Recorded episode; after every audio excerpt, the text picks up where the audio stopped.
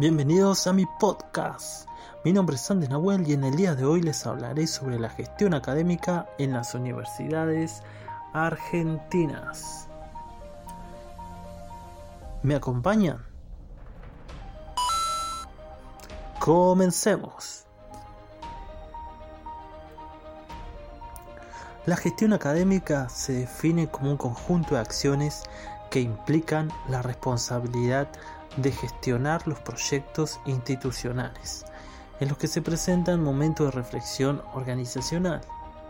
Y también permite gestionar los procesos pedagógicos para satisfacer las necesidades educativas, basadas en los contextos sociales, políticos, económicos, entre otros, logrando así una gestión académica saludable, debido a que mejora la calidad de vida de las personas y atiende al bienestar común de todos sus participantes.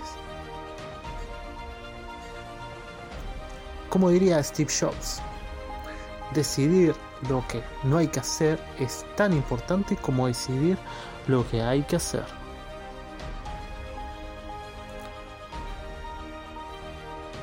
Continuando con la gestión académica, Cabe destacar que las universidades se diferencian sustancialmente de las instituciones no universitarias, debido a que gozan de autonomía académica, según lo dispuesto por la Ley de Educación Superior de 1995.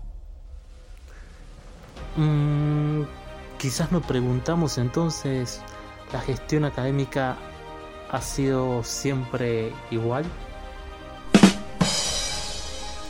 En realidad, no. Nuestro país, a lo largo de su evolución, ha adoptado distintas características que repercutieron en las universidades argentinas.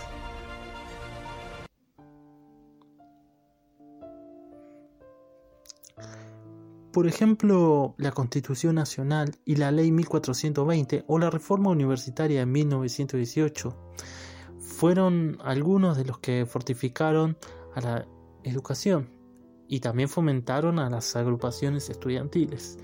Pero lamentablemente en 1930 predominó una tendencia conservadora oligárquica que promovía intervenciones en las universidades.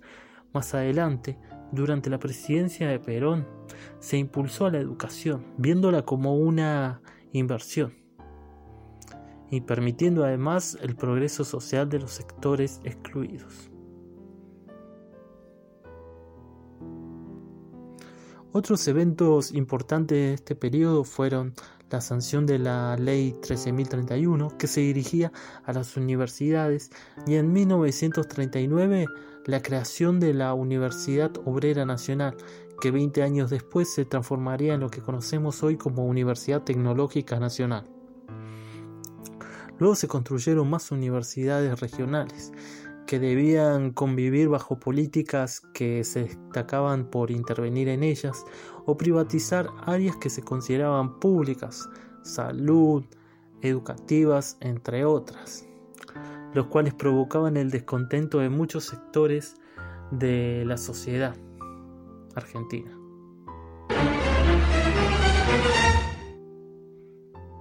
Afortunadamente en 1993 la Ley Federal de Educación estableció lineamientos para todo el sistema educativo. Aunque fue derogada en el año 2006 y reemplazada por la Ley Nacional de Educación 26.206.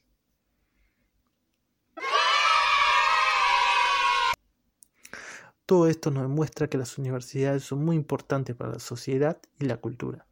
Y deben seguir así, atentas a los cambios contextuales, aprovechando sus recursos para seguir promoviendo conocimientos.